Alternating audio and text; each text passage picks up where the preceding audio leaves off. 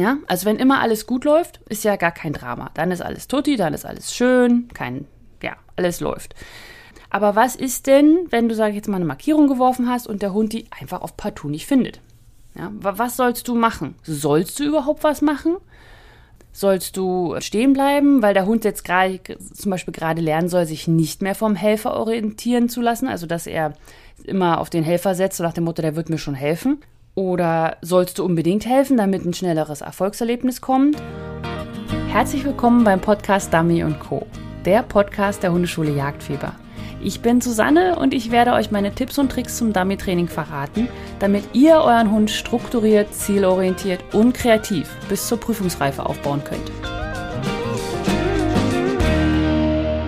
Hallo und herzlich willkommen beim Podcast Dummy Co. Ich bin Susanne von der Hundeschule Jagdfieber und heute geht es um das Thema Helfer im Dummy-Training.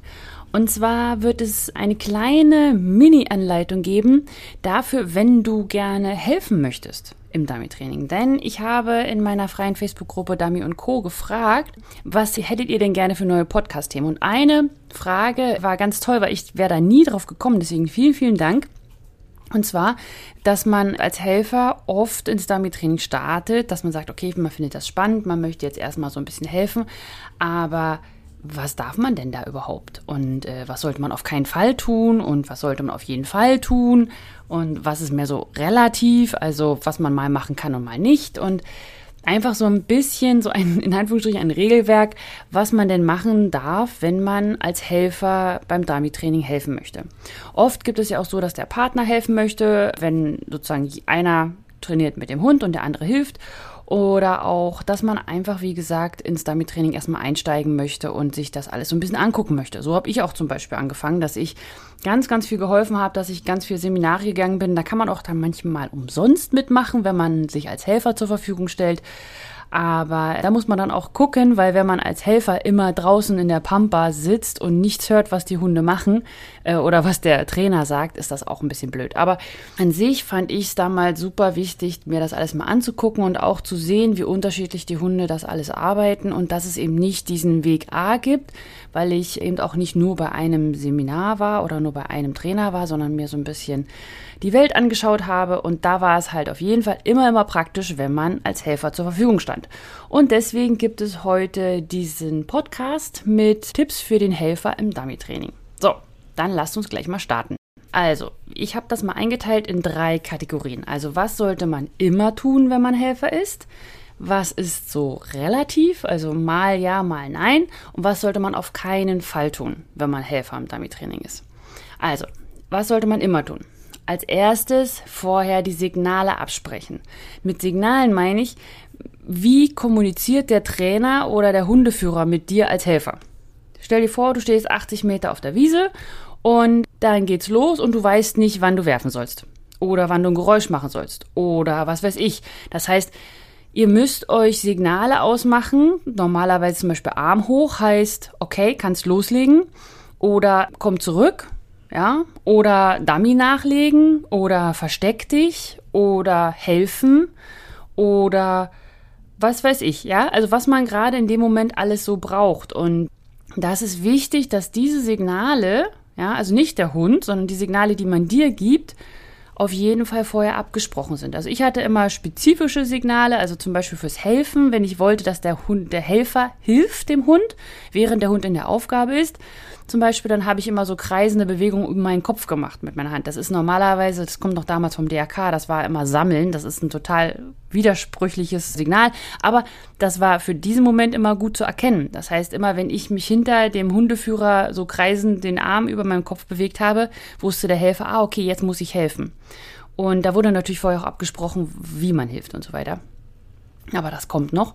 Und aber auch zum Beispiel, dass man zurückkommen darf, ja, dass man da nicht ewig sitzt und denkt, hm, naja, ich weiß ja nicht und so, darf ich mich jetzt bewegen oder nicht? Und auch absprechen, was für Geräusche man machen soll, wenn man wirft, zum Beispiel. Ja, also wenn zum Beispiel jetzt geschossen wird, ja, also sagen wir mal, du, du äh, sollst jetzt auch schießen als Helfer. Das heißt, wie funktioniert das Ganze? Darfst du überhaupt schießen? Dann wann sollst du schießen? Ja, also erst Schuss und dann werfen Oder sollst du erst werfen und dann das Dummy beschießen sozusagen, also wenn das Dummy auf der höchsten Höhe ist und dann wie so eine Ente abschießen sozusagen? Oder soll es nur einen Schuss geben oder soll es gar kein Geräusch geben? Sollst du mit dem Entenlocker Geräusche machen? Das ist so eine Pfeife, mit der man so knack, knack, knack, knack machen kann. Oder sollst du einfach nur brut, brut machen? Oder sollst du hohe Geräusche, tiefe, also was, was sollst du machen? Ja, damit du diese Fragen vorher schon klärst, während du neben dem Hundeführer stehst oder neben dem Trainer, sodass du das nicht fragen musst, wenn du dann da auf 80 Meter stehst, ja, bis man dann wieder zurückgelaufen ist und so weiter. Und vor allem wichtig auch vorher genug Dummies mitnehmen. Wirklich durchzählen, wirklich fragen, wie viel Dummies braucht man. Wenn man jetzt zum Beispiel eine Gruppe hat und da sind vier Hunde dabei, dann sagt man, okay, wir werfen jetzt für jeden zwei und dann gibt es immer noch Reservedummies. Also ich packe immer mindestens ein Reservedummy pro Hund ein. Und da sollte man dann auch genug Dummies dabei haben. Und man sollte auch eine Dummy-Tasche haben. Oder also man muss nicht unbedingt eine Dummy-Weste haben, aber man sollte schon irgendetwas haben, womit man diese Dummies auch transportieren kann. Weil es auch Hunde gibt, die, wenn man die Dummies auf dem Boden liegen lässt, die dann da rangehen. Und dann ist es blöd, als Helfer sagen zu müssen, nee, das sind meine. So ist es immer gut, wenn man eine Tasche dabei hat oder eine Weste oder was weiß ich, wo man die Dummies reinstecken kann. Man kann auch diese Weste oder die Dummy-Tasche dann nach unten auf den Boden legen, wenn man auch erstens weiß, dass die Hunde damit kein Problem haben und zweitens, wenn es einfach mal zu schwer ist, die jetzt so zwei Stunden auf dem Rücken zu haben. Aber es ist auf jeden Fall immer eine gute Option, sie zu haben, damit man nicht in diesen Konflikt mit dem Hund kommt. Okay, also was immer tun? Signale absprechen, wie der Trainer oder der Hundeführer mit dir kommuniziert, wenn du da draußen stehst. Was du machen sollst ob du kommen sollst, ob du helfen sollst, ob du werfen sollst, ob du schießen sollst, ob du nochmal was werfen sollst, ob du dich verstecken sollst und so weiter. Dann, falls geschossen wird, kläre, wann geschossen wird, wie geschossen wird, ob geschossen wird und auch vielleicht die Richtung. Ja, zum Beispiel Bodenschießen ist eine andere Geschichte als nach hinten schießen oder in die Luft zu schießen. Ja, gibt andere Geräusche. Das kann man alles klären. Und wichtig, wichtig, nimm genug Dummies mit, damit du nicht doppelt läufst. Ja, dauert, kostet alles Zeit und ist auch nervig für einen selber, wenn man dann immer rumlatschen muss. Okay, so, dann sind wir jetzt schon bei den relativen Sachen. Das heißt, die Frage ist, ja, das ist so eine Sache, sollst du als Helfer helfen? Ja, also wenn immer alles gut läuft, ist ja gar kein Drama. Dann ist alles tutti, dann ist alles schön, kein, ja, alles läuft. Aber was ist denn, wenn du, sag ich jetzt mal, eine Markierung geworfen hast und der Hund die einfach auf partout nicht findet? Ja, was sollst du machen? Sollst du überhaupt was machen?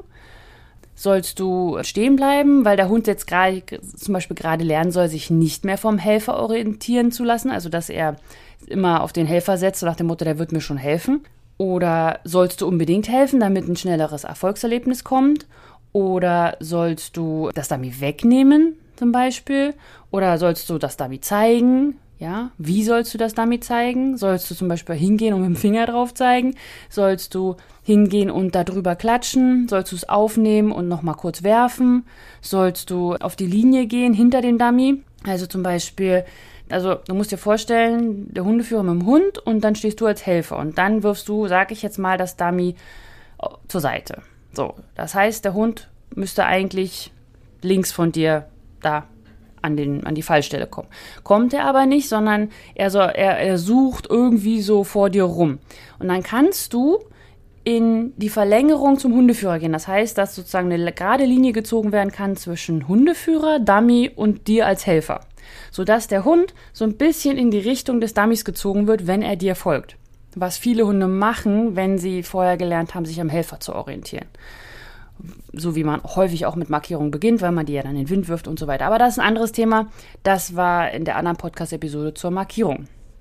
So, das heißt, das muss geklärt werden. Also, wenn du helfen sollst, wie, wie sollst du helfen? Ja, was, was sollst du machen? Was ist jetzt für diesen einen Hund wichtig, beziehungsweise für alle anderen auch?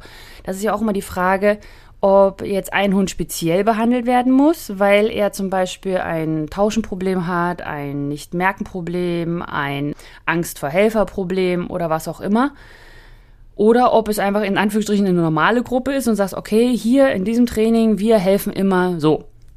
Ja? Also bei uns ist helfen, bedeutet helfen immer, du gehst hin und klatscht darüber. Oder du gehst hin und nimmst es auf und wirfst es nochmal oder sowas. Ja? Aber das muss man halt vorher klären. Also ob überhaupt das Helfen erwünscht ist, ob es Besonderheiten gibt bei einem spezifischen Hund und wie du dann helfen sollst. Damit diese Fragen dann nämlich nicht aufkommen, wenn, äh, wenn du dann da bist und wenn dann alles so im Hektik ist, ja.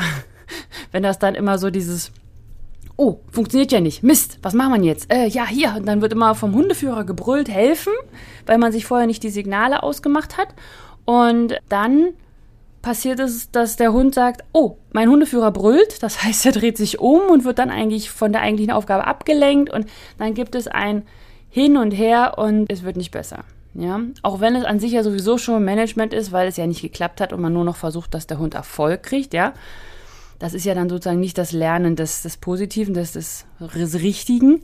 Aber trotzdem möchte man ja, dass der Hund nicht ständig frustriert wird und deswegen auch noch das Dummy findet. Deswegen. Was man auch noch machen kann als Helfen, also ich zähle jetzt nochmal ganz kurz auf, wie man helfen kann. Man kann das Dummy zeigen, man kann also hingehen und drauf zeigen, man kann da drüber klatschen, man kann in die Lauflinie gehen, also dass man zwischen Hundeführer, also das Hundeführer Dummy Helfer, dass da so eine Linie entsteht. Man kann das Dummy aufheben und kurz nochmal lüpfen sozusagen, also kurz hochwerfen. Man kann aber auch ein zweites Dummy werfen, ja, also einfach auf die gleiche Stelle, wenn man kein Tauschproblem hat das ist hier zum Beispiel die Frage, darf ich das? Darf ich ein zweites Dummy werfen? Oder fängt dann der Hund an mit, oh, links oder rechts oder welches? Mhm, mhm, mhm. Was nehme ich da? Oder darf man, soll man zum Beispiel den Namen rufen? Ja, also wenn man zum Beispiel einen Hund hat, hatte ich letztens im Training, der einfach ein Problem mit Entfernung hat. Also der, der bricht immer ab 50 Meter ab. So, egal was passiert, der hat halt einfach, sein Selbstbewusstsein geht bis 50 Meter und danach ist, nee, Mama. Und dann läuft er wieder zurück. Das heißt, der braucht erstmal, egal wie er jetzt Markierungen sonst wie arbeitet, der braucht erstmal Selbstbewusstsein. Und für dieses Selbstbewusstsein muss man ihn dazu kriegen, dass er Erfolg hat außerhalb dieser 50 Meter. Und auch nicht 51, 52 Meter, sondern 80 Meter damit er merkt, dass da ein Unterschied ist. Wenn man immer nur so kurz, ja, so, so kleine Bereich, sage ich mal, erweitert, merken die Hunde das meistens gar nicht, was sie geschafft haben, sondern sie müssen ein wirkliches Erfolgserlebnis haben. Und dann ist es zum Beispiel so, dass man den Hund dann 50 Meter oder 40 Meter laufen lässt und bevor er bei 50 Meter äh, scheitern würde oder sich überlegen würde, hm, kann ich das, kann ich das nicht, dass man dann als Helfer anfängt zu helfen und sagt, okay, hier, ja, Namen rufen, klatschen, nochmal einen Dummy werfen, was weiß ich. Aber das, genau das sind so die Sachen, die man vorher absprechen muss. Das ist halt nicht normal, dass bei anderen Leuten sagen sie dir, oh mein Gott, wieso hast du das gemacht? Ja, habe ich auch schon gemacht. Ich habe gedacht, oh ja, der Hund, der braucht ein bisschen Hilfe, habe geholfen und dann so, Mann, genau daran trainieren wir gerade, dass es nicht ist. Ja, weil wir vorher nicht drüber gesprochen haben. Ja, und das wirft Hunde zurück, das wirft aber auch die Beziehung zwischen Helfer und Hundeführer manchmal, äh, ja, so in, ähm, ja, Probleme. Und da muss man einfach gucken, dass, äh, dass, dass man das vorher abklärt, ja. Also wie man, wie soll man helfen, wenn es nicht klappt. Also als erstes, was soll man immer tun? Ja, vorher abklären und so weiter. Und auch, wie, wie soll es ablaufen, bevor der Hund losgeht?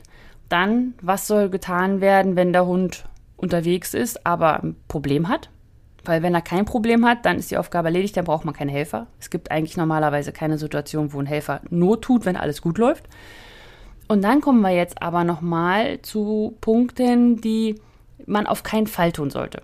Also zum Beispiel, das, was ich da gemacht habe, einfach handeln ohne die Erlaubnis des Hundeführers oder des Trainers. Das heißt, dass man es nett meint, aber äh, Blödsinn macht. Ja, also man, man meint, ja, okay, ich würde dem Hund jetzt gern helfen, ich habe das jetzt so eingeschätzt, das ist äh, sinnvoll und richtig, aber man weiß ja nicht die Geschichte von dem Hund. Ja? Ich meine, wenn ich jetzt Trainer, Helfer bin, dann mache ich einfach. Ja, weil ich weiß ja, was ich trainiere, ich weiß, was ich dem beibringen möchte und manchmal muss man auch einfach in der Situation entscheiden. Ja? Ein erfahrener Helfer ist manchmal ganz, ganz toll und manchmal ganz, ganz schlecht. Weil der erfahrene Helfer möchte dann helfen und hat ja viel Erfahrung gesammelt, hat gesagt, okay, es hilft, wenn ich dann immer zum Dummy gehe, aber wenn man gerade in der Situation ist, dass man das nicht möchte, ist das doof. Das heißt, nicht einfach handeln ohne die Erlaubnis. Entweder kriegst du ein Signal, dass du helfen sollst, oder du machst nichts. Ja, ist so. Wenn ihr vorher nicht Signale abgesprochen habt, dann muss halt der Hundeführer brüllen. Aber mach es erst, wenn, wenn du die Aufforderung kriegst. Das ist auch immer wichtig, finde ich zumindest, für den Hundeführer, dass er sich nicht immer auf den Helfer verlässt. So nach dem Motto, ja, ich habe ja einen guten Helfer, der wird dann schon machen. Ja? Nein, man muss ja auch selber bestimmen, man muss ja auch selber als Hundeführer sagen, wann braucht mein Hund Hilfe, wann braucht er nicht und so weiter. Das ist so ein Denkprozess, den sollte man dem Hundeführer auch nicht abnehmen. Und das äh, ist manchmal ein bisschen tricky, ja, deswegen. So, was man auch nie machen sollte, ist den Hund erschrecken oder sich groß machen. Egal, ob er tauscht, ob er knautscht, ob er tackert, ob er rumsteht oder was auch immer er macht. Der Helfer ist nicht aggressiv. Weil da kann nichts Gutes bei rumkommen. Also das Ding ist, der, der Hund hat da ein Problem, egal in was. Meistens ist es in, in, im Bringen das Problem. Ja? Das heißt, der Hund kommt an, findet was ganz toll, hat es und dann hat er keinen Bock zu bringen. Und da hat der Helfer einfach mal keine Aktien drin. Da, da, da, ja, das muss der Hund machen ohne Helfer. Weil im schlimmsten Fall, oder mal, im besten Fall, ist es so, dass der Hund sagt, naja, da ist ja ein Helfer, hm, naja, da muss ich aufnehmen und bringen. In der großen Suche kein Helfer, kein Ding, muss ich nicht mehr bringen. Ja? Also er lernt nicht das, was er soll. Er lernt nicht, ich sehe was, ich nehme es auf und bringe es, sondern ich sehe was, ich nehme es auf, oh, da ist ein Helfer, na dann bringe ich es. Im schlimmsten Fall ist es nämlich auch so, dass der Hund dann Angst kriegt vom Helfer. Und dann habt ihr ein richtiges Problem. Weil wenn ihr auf irgendeiner Prüfung seid, da stehen immer Helfer, weil die sollen ja auch helfen, ja. Die müssen was werfen, die müssen was gucken, manchmal steht auch der Richter mittendrin. Und da darf der Hund keine Angst haben vor Menschen im, im Training. Und gerade wenn man das mit jungen Hunden macht, die gerade, also pubertierende Hunde, ja, die immer schön viel Mist bauen, da kann man sich mit einem einzigen Event, ja, die ganze Dummy-Laufbahn versauen. Deswegen mach es nicht, Hilf nur, wenn du dazu aufgefordert wirst oder wenn dir von vornherein gesagt wird, so und so sollst du helfen. Und mach niemals, erschrecke niemals den Hund und mach dich nicht groß und mach so, äh, meins. Ja. Es kann sein, dass der Hundeführer sagt, bitte mach das. Dann kannst du es machen, wenn du damit einverstanden bist und wenn du dich damit wohlfühlst. Aber bitte niemals alleine. Ja. Okay. Dann auch wichtig, niemals die Position wechseln ohne Ansage. Ja, da hinten war so warm oder ich wollte ein bisschen in Schatten oder ja, ich stand da im Wasser oder hm, modrig. Also wenn du jetzt, sage ich mal, irgendwo in solchen Treibsand stehst, ja, und sagst, okay, ich sterbe jetzt hier, wenn ich äh, noch länger stehe, weil ich eingesaugt werde, dann darfst du gerne dich bewegen. Aber ansonsten bleibst du da, wo du hingestellt wurdest. Weil darauf wird sich verlassen. Du bist eine Hilfe für den Hund weil du ja sozusagen so, so ein Fixpunkt in der, in der Landschaft bist. Und da darfst du dich nicht verändern, da darfst du nicht äh, wechseln, da darfst du nicht mal eben von A nach B gehen. Auch wenn du glaubst, du solltest jetzt wechseln, mach es nicht, ohne dass es dir vorher gesagt wurde.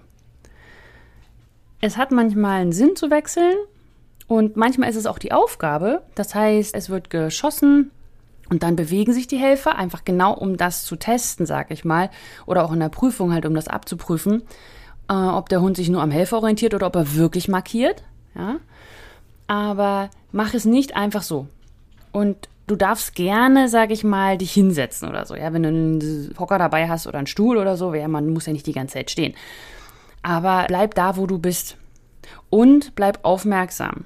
Das heißt, nicht auf dem Handy rumtippern. Ja? Also, mal, ich sag mal so, wenn du weißt, du wirfst jetzt alle halbe Stunde ein Dummy, kannst du dazwischen natürlich auf dem Handy dich ein bisschen beschäftigen oder ein Buch lesen. Ja, wir hatten das ja auch, wo wir zum Beispiel einen Helfer auf dem Boot hatten. Ja, haben nicht ständig was werfen lassen. Es hat alles ein bisschen gedauert, da durfte er natürlich sich beschäftigen. Aber wenn es so zügig, zügig, zügig geht, dann schau auf den Hund, damit du mitkriegst, ah, okay, das ist jetzt der Hund, ach, es ist jetzt der Hund.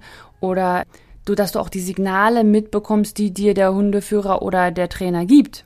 Ja, dass die dann nicht da oben so, so hüpfen müssen, sondern nach dem Motto, Helfer, Helfer, bitte könntest du mal zu mir gucken.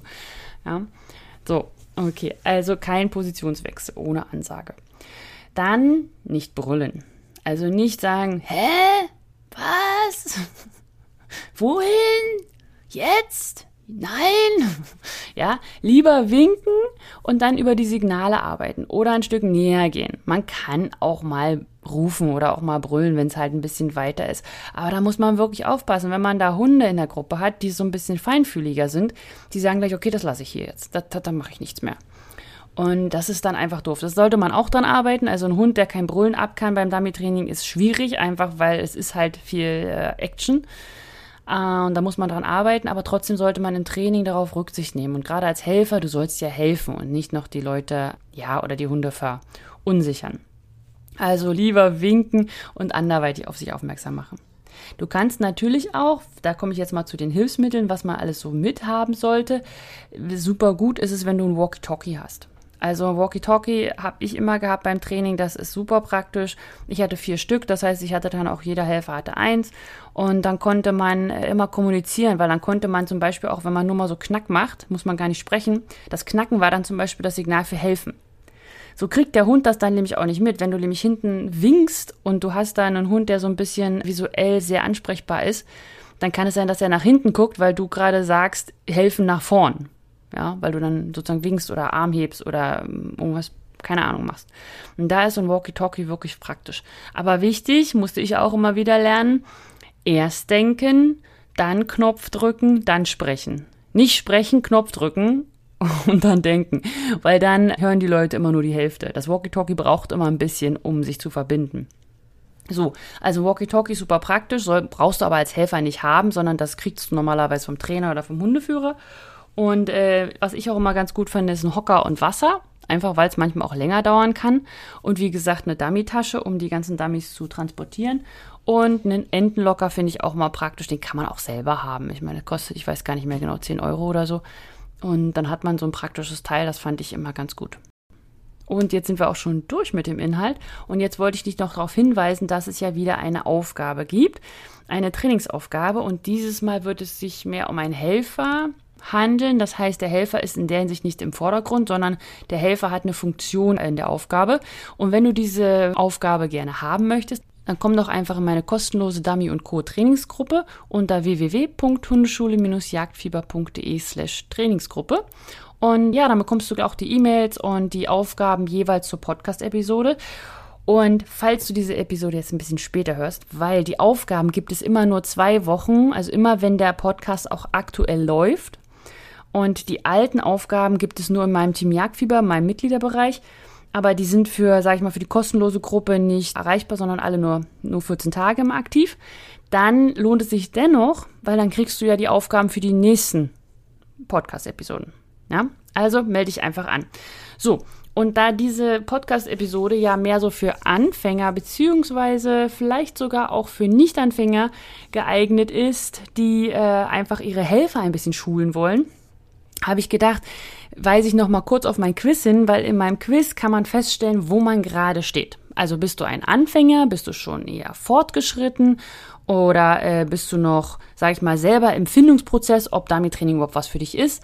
Und je nachdem, wo du stehst, brauchst du andere Schritte, die du jetzt gehen solltest. Ja, ist ja ganz klar. Einer, der im fortgeschrittenen Bereich ist, muss nicht das Gleiche tun wie ein Anfänger.